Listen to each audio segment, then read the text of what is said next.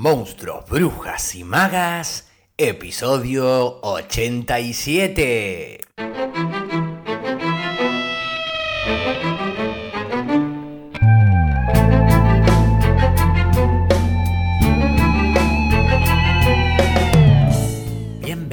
Bienvenidos y bienvenides a un nuevo episodio de Monstruos, Brujas y Magas, un podcast producido por La Crespo Estudio, espacio multiplataforma que desarrolla actividades de formación, investigación, participación y encuentro vinculadas al teatro, el cine y la literatura.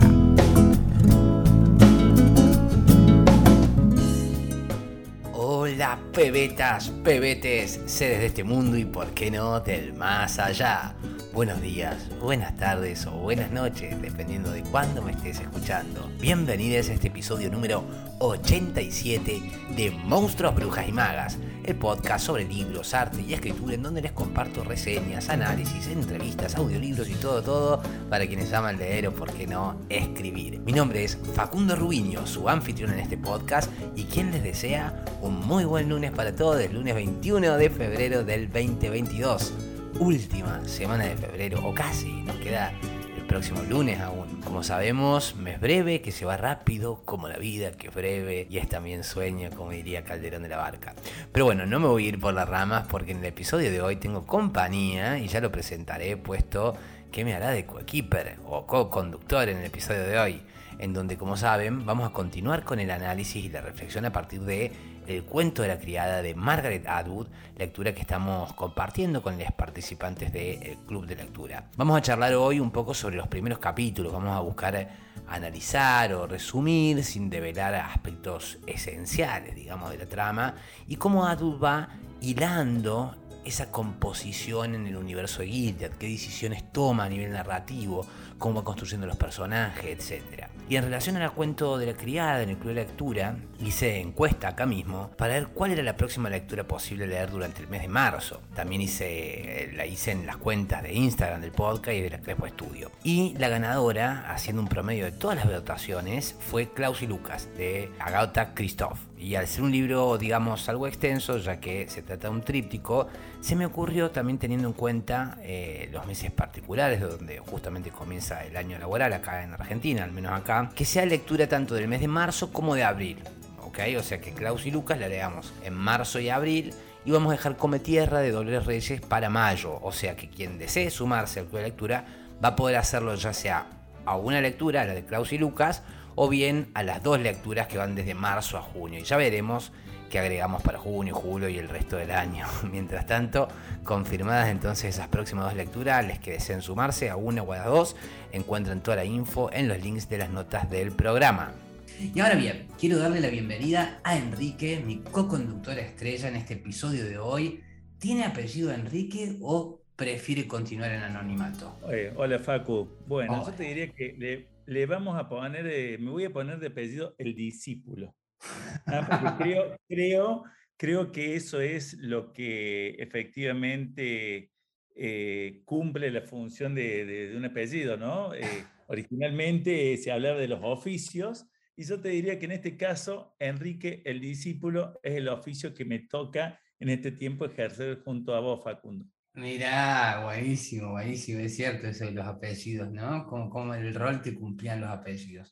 Bueno, Enrique entonces, como recordarán, quienes siguen el podcast con regularidad, se comunicó conmigo, interesado en que trabajásemos en relación a la lectura y a la exposición en público, y a lo largo de tres, cuatro encuentros con este, fuimos realizando distintos ejercicios prácticos, conversando en base a, a sus deseos, a necesidades, y también proponiéndonos desafíos, consignas, metas, que es, bueno, como yo creo que debería ser el aprendizaje, es decir, aplicable, consistente y medible. Y como ya estábamos en el final de una de las primeras instancias o módulos de nuestro trabajo juntos, se me ocurrió proponerle este desafío, que no es nada más ni nada menos que me acompañase en la conducción de este episodio. Enrique aceptó el reto y acá estamos. ¿Cómo te sentís, Enrique, con esto? ¿Te sentís preparado?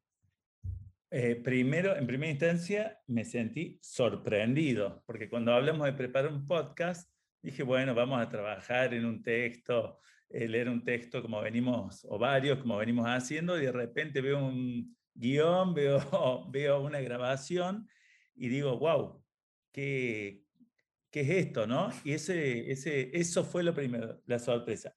Pero inmediatamente me surgió una, un segundo sentimiento que es el desafío. Me siento desafiado y acepto el desafío Facundo, así que sigamos adelante. Bien, bien, me encanta, me encanta. ¿Querés contar a nuestra audiencia eh, a qué te dedicas, qué haces, eh, tus intereses, aficiones, sos de leer, qué te gusta leer, si estás leyendo algo ahora? Pues bueno, da, da, para largo. Eh, soy un apasionado de hacer cosas. Me gusta la, educación, la educación internacional. Me dedico a asesorar gente en, cuanto a cómo formarse, cómo prepararse, a empresas, cómo internacionalizarse. Y, eso lo he logrado más allá de, del estudio formal a través de, la práctica, como en este caso. Y la práctica es eh, una parte muy importante, que es viajar, hablar con gente, eh, tener distintas lecturas. Y mi biblioteca está compuesta de lecturas de cosas muy clásicas, hasta eh, textos súper eh, modernos con planteos como un fanzine. Eh, o sea que no, no, no podría decir que solamente, que solamente sigo una línea de lectura, sino que hago, intento hacer un, un, mix o complemento para poder adquirir o tener esa mirada diversa que se necesita para poder ayudar a gente en el, en el mundillo internacional. Claro, entonces lees tanto ficción como libros de ensayo, como libros de filosofía, o sea, no es que, que, lees dentro de un solo género, dentro de una sola disciplina, sino que es bastante diverso. Es diverso, es diverso según la situación, es diverso según el estado de ánimo. Te digo que, que si tuviera que elegir eh, como para irme a una isla eh, solo y tener que, que eh, portar algo que me ayude en mi estado de ánimo, me llevaría poesía, porque creo que, que, la poesía eh, termina siendo como, como el vínculo para mí más auténtico de, la expresión de, de, arte producida por, por el ser humano, que, que, uno no lo ve en la naturaleza, como puede ver el como puede ver la pintura, como puede ver una escultura, como puede ver la música. Eh, para mí la, la poesía es aquello que me, que, que me, me, ayuda a, a trascender en mi interior para afrontar muchas cosas. Pero en el día a día tenemos que, que, que eh, ver distintas cosas y bueno, ahí empezamos con temas históricos, ensayos. Eh, estoy, estoy trabajando sobre una época de, la presidencia de Avellaneda y Sarmiento, entonces tengo lecturas vinculadas a esa, a esa etapa, que fue una etapa muy importante para la educación argentina, para el desarrollo y planteo de, de un modelo de, educación laica y con una mirada, una mirada distinta, que bueno, por supuesto tiene sus detractores y sus fans de, todo, de toda esa etapa, pero siempre dentro de un análisis de un contexto histórico. Entonces, no sé si eh, te, da una idea de planteo, pero simplemente eh, la lectura como apertura apertura al mundo sería una definición fácil de decir que, qué libro está eh, al lado de mi, de mi escritorio y al lado de, de, mi mesa de luz. Increíble, la lectura también, sí, sí, total, como necesidad, ¿no? Como, como parte del día a día. Y bueno, la dinámica va a ser la siguiente. Yo escribí un guion, como siempre lo hago, para cada podcast, en donde a veces punteo los temas principales o bien otras soy más detallista. Y en este caso va a ser una mezcla entre improvisación y partitura estable como le está haciendo. Y si bien Enrique no se encuentra participando en esta edición del Club de Lectura, es como he dicho recién, un gran lector y además ávido, inquieto y constante estudiante, por lo cual, aunque tengo entendido que no ha leído el cuento de la criada, seguramente ya se ha informado al respecto y me irá, como decía, haciendo de, de coequiper en este episodio. ¿La, ¿La serie la viste, Enrique? Eh, Facu, no, no, la serie no la vi, pero como toda persona curiosa, eh, duerme con Wikipedia al lado de la cama y bueno, eh, me interioricé de qué se trata y, un poco de, la situación, la historia y bueno, sumado a algo, a, algunos capítulos que en su momento escuché de tu podcast. Eso, claro, sí, sí, sí.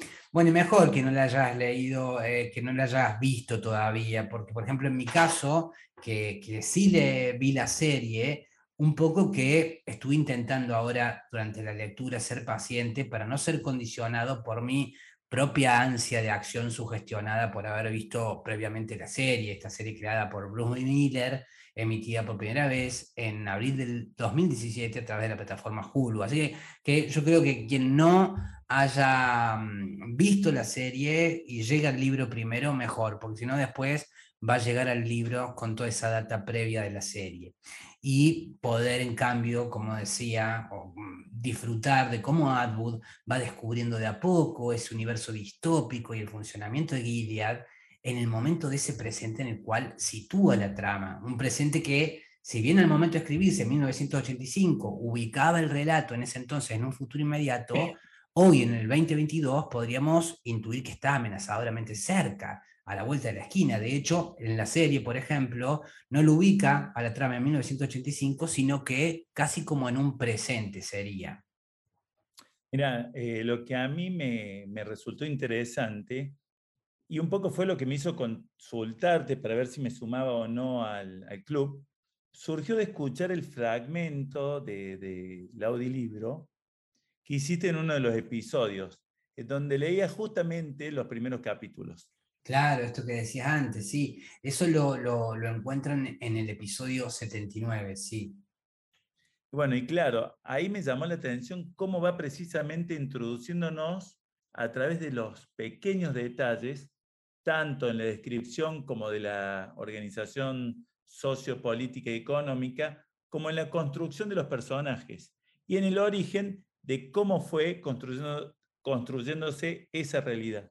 Claro, sí, sí, sí, sí, sí. De hecho, ella misma advierte la importancia que le da a los detalles en la introducción. Ella dice, Dios está en los detalles y el diablo también. De hecho, a propósito de eso, en mis clases de actuación o mismo en los talleres de escritura persona a persona, eh, que aprovecho, aprovecho y tiro el chivo, a quienes estén escuchando para decir que si desean pueden sumarse, me piden más data al mail gmail o a los links en la descripción. Y bueno, justamente decía que muchas veces yo les comparto a mis estudiantes la importancia de prestar especial atención a esto de los detalles, ya que a través de los mínimos detalles en la conducta de un personaje, en la manera de, mirar, de moverse, de vestirse, pueden y podemos insinuar todo el mundo interior que se expresa a través de esos pequeños gestos. Y esto es algo que yo agradezco mucho en autoras y en autores, desde luego, y está haciendo así con Atwood, con fragmentos como este que les vamos a leer ahora, en donde a través de la relación que establece Serena Joy, la esposa del comandante, con un cigarrillo, con el objeto cigarrillo, Atwood, a través de la protagonista, nos va a hacer centrar en un primer plano desde el inicio para, en una suerte de avance, acercarnos a este personaje que se distingue del común de las esposas. ¿Te animás, Enrique, a eh, leernos un poquito de este fragmento? Eh, bueno, ya que estamos, vamos para adelante. Bien. Apagó el cigarrillo sin terminarlo en un pequeño cenicero de volutas que estaba a su lado en una mesa baja. Lo hizo con actitud resuelta, dándole un golpe seco y después aplastándolo. En lugar de apagarlo con una serie de golpecitos delicados como solían hacer casi todas las otras esposas. Claro, y ahí eh, esto, va, esto es lo que va narrando. Muchas gracias, Enrique. Esto es lo que va narrando la protagonista de Efred, a partir de mirar casi como en un plano detalle ese fumar específico de Serena Joy, ¿no? También esto puede verse en, este otro paisaje, eh, en este otro pasaje, a través de detallar los gestos, los movimientos, las cadencias, los tonos y las maneras del discurso de la tía Lidia. Nos va a acercar a ese comportamiento psicológico o a la cosmovisión del mundo determinada de este personaje, que dice más o menos así. No es de los esposos que tienen que cuidarse, decía tía Lidia sino de las esposas. Siempre deben tratar de imaginarse lo que sienten. Por supuesto, le guardarán rencor. Es natural. Intenten compadecerlas. Intenten apiadarse de ellas. Perdónenlas, porque no saben lo que hacen. Y volví esa temblorosa sonrisa de mendigo, elevando la mirada a través de sus gafas redondas, con monturas de acero, hacia la parte superior del aula, como si el techo pintado de verde se abriera y de él bajara Dios, montado en una nube de polvos faciales de color rosa perlados, entre los cables y las tuberías. Deben comprender que son mujeres fracasadas. Han sido incapaces de... En este punto, se le quebraba la voz y hacía una pausa durante la cual yo percibía un suspiro a mi alrededor, un suspiro colectivo. El futuro está en sus manos, resumía. Extendía las manos hacia nosotras, en ese antiguo gesto que significaba tanto un ofrecimiento como una invitación a un abrazo. En sus manos, decía, mirándose las suyas como si éstas le hubieran dado la idea, sin embargo, no veía nada en ellas, las tenía vacías. Eran las nuestras, las que supuestamente estaban llenas de futuro. Un futuro que sosteníamos, pero no podíamos ver. Hermoso, ¿no? Bueno, o terrible. ¿Quién no podría imaginarla a través de estos detalles de este personaje? Y es que son justamente esos detalles donde el contenido comienza a revelarse y a tomar una forma opresiva y amenazante sin por eso tornarse explícitamente lúgubre, ya que el horror se halla oculto bajo la promesa de lo límpido, eh, en toda la novela, de la luminosidad diáfana, en donde los tulipanes rojos se abren en el jardín, en un torrente de color, como ella dice, más oscuro cerca del tallo, como si los hubieran herido y empezaran a cicatrizar. De igual manera que la sonrisa de sangre que asoma por entre las blancas telas que cubren las cabezas de los cuerpos colgados de herejes del régimen, que vamos a ver también en uno de los episodios. Bueno, sí, lo que, lo que yo siento es que Atwood probablemente utiliza la alusión e ilusión de la pureza, de lo límpido, del color exultante, para advertir que detrás de la promesa del bien, de la verdad, o sea, de la belleza quizás, se esconde de manera inversa a través de la interpretación radical de una verdad única, la pesadilla de la realidad. Y no lo hace en la noche, sino precisamente bajo la calidez del día. Tal cual, y por tal razón quizás el primer capítulo y unos cuantos más se titulen La Noche, ya que no va a tomar a esta, a la noche, como símbolo de la oscuridad, asociado generalmente por antonomasia a los cuentos de terror o misterio, en donde se instala la amenaza, el peligro, sino que la noche en el cuento de la criada va a ser el momento en donde pueden darse revelaciones secretas, en donde se funda el recuerdo de aquel mundo que fue, y también el momento del día en donde la protagonista por fin se siente libre, la noche me pertenece, dice. Así la novela comienza aludiendo con este título, posiblemente, como decíamos, a las ruinas de aquel espacio, ¿no? Empieza eh, nada menos que en un salón de gimnasio escolar, en donde hubo deseo, música, libertad, expectativas de futuro, a través de la mirada de la protagonista, que apenas se percibe como una más entre otras mujeres que también se encuentran en ese salón y que se contrapone a esas ruinas del pasado que fue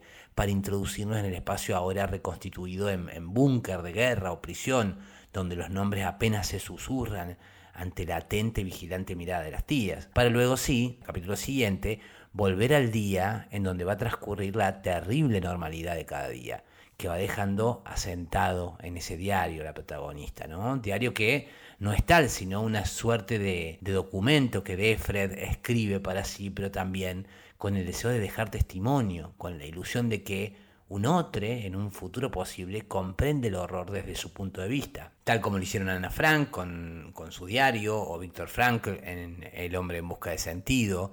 Así los capítulos se van a estructurar de tal manera en una primera lectura como organizadores de la rutina en Gilead, pero también, como vimos con respecto a la noche, pueden ser leídos como signo y símbolo de los procesos de transición, no solo circunstancial, sino quizás también emocional, que va atravesando la protagonista, y también el movimiento progresivo de la novela al nivel de la trama. Por eso, Enrique, probablemente cuando comiences a leerla, vas a ver que en uno de los capítulos iniciales también Atwood toma como eje las compras, ¿no? que es una actividad cotidiana, para continuar después introduciéndonos, por ejemplo, en las diversas castas que conforman esta nueva sociedad, a la cultura de la vigilancia, el control, a las prácticas y políticas de castigo, a los hábitos y derechos instaurados, y también, claro, a aquellos expropiados como el derecho al trabajo, la lectura, a la propia identidad e incluso al cuerpo. Desde luego, justamente también al funcionamiento de esta economía en donde las mujeres han sido privadas de acceder al manejo de su propio dinero y como decía también de su propio cuerpo. En los próximos capítulos seguramente sigamos viendo cómo gradualmente a partir de ir describiendo cómo se organiza ese mundo, cómo se erige sobre las ruinas de aquel otro, sobre el cual este se impuso, vamos a seguir conociendo más detalles tanto de las motivaciones de la protagonista como del resto de los personajes y muy probablemente también empecemos a introducirnos en el campo del conflicto y la acción, es decir, que una vez Atwood plantee el contexto, las motivaciones, nos va a colocar después frente a los elementos que van a desencadenar el avance de la trama. Pero bueno, eso lo vamos a ver seguramente en el episodio de la semana que viene. Por acá quedamos hoy entonces con este episodio en el que tuve la hermosa compañía de Enrique, a quien agradezco el haberse sumado y aceptado este desafío y que deseo podemos escuchar, ¿por qué no? En algún que otro episodio, quién sabe, quizás nos sorprende con su propio podcast. Si es así, les avisaré. Muchas gracias Enrique por haber participado de Monstruos, Brujas y Magas. ¿Algo que te haya quedado pendiente o que desees compartir? Facu, eh, lo, primero que tengo que decirte es eh, gracias, porque esto no, son clases. Eh, es un momento divertido, que la pasamos bien, que la pasamos bien y aprendemos. Y, ese aprendizaje no solamente me sirve para, para los objetivos que tenías planteados, sino para darme una nueva óptica de, de la vida en algunas cosas y una de ellas, y la que quiero compartir con ustedes, es el aprendizaje del error. Cuando empezamos con esto y empezamos a leer, eh, yo me ponía, bueno, nervioso de eh, alguien extraño leer en voz alta y equivocarme. Y Faco me dijo, a ver, el error y las situaciones son parte de lo que nos toca vivir. O sea, es parte de lo que haces, equivocarte, es parte de lo que haces de que alguien esté golpeando con la lapicera mientras vos lees, es parte de lo que hace que alguno haga una mueca o abra su celular y vos tenés que aprender a convivir con esto. Y, mi conclusión fue, en definitiva, si yo estoy acá con Facu leyendo en voz alta, estoy aprendiendo, es porque hay cosas que no sé. Y si no sé, me equivoco. Y si me equivoco y cometo un error, es fantástico, lo tengo que celebrar, no ocultar. Y creo que eso es una reflexión que va más allá de la lectura, de tomar clases, de aprender, de jugar a hacer un podcast o de hacerlo, como en esta ocasión. Así que, Facu, más que gracias por la diversión, gracias por la lección que me has dado en estas, en esta clase, la lección de vida. Gracias, gracias a vos, Enrique, por la confianza. Gracias también a quienes nos están escuchando. Clave esto del error. Hay, hay un capítulo un episodio que también queda en relación al, error y al fracaso, a la idea de fracaso, error y todas esas nociones que vamos eh, absorbiendo malamente. Eh, también sobre la maestría, persistir en la práctica, ¿no? Eh, no en lo inmediato del logro, sino el maestro como el que disfruta la, práctica, el que disfruta la meseta, ¿no? Hay, hay un par de episodios ahí. Bueno, eh, esto ha sido todo por hoy. Acá me quedo charlando un ratito con Enrique. Bueno, me quedó pendiente leer a Janet Winterson, así que, que eso también probablemente vaya el lunes. Antes de despedirme, les recuerdo que pueden ayudar a hacer el podcast sostenible participando en las actividades como en la escritura persona a persona o bien colaborando a través de los distintos medios y plataformas disponibles en los links de las notas del programa. Gracias a quienes comparten el contenido en sus redes con personas a las que creen que puede serles contenido que van a disfrutar. Gracias por sus suscripciones, comentarios, valoraciones de 5 estrellas en Spotify o bueno, en cualquiera de las plataformas donde me estén escuchando. Se ve este episodio número 87 de Monstruos, Brujas y Magas que contó con la compañía especial de Enrique en donde deseamos haberle aportado contenido que haya sido de su interés y haber sido buena compañía y agradecerles porque ustedes han sido buena compañía para nosotros y valoramos mucho que nos sigan acompañando para aprender, descubrir, redescubrir y, por qué no, encontrarnos en el camino de este alto viaje entre monstruos, brujas y magas. Mi nombre es Facundo Rubinio, coordinador y creador de la Crespo Studio y quien les desea que hagan un muy buen día. Seré entonces hasta el próximo lunes, pebetas, pebetes, para seguir con más monstruos, brujas y magas a las 7 am Argentina por tu plataforma de podcast favorita.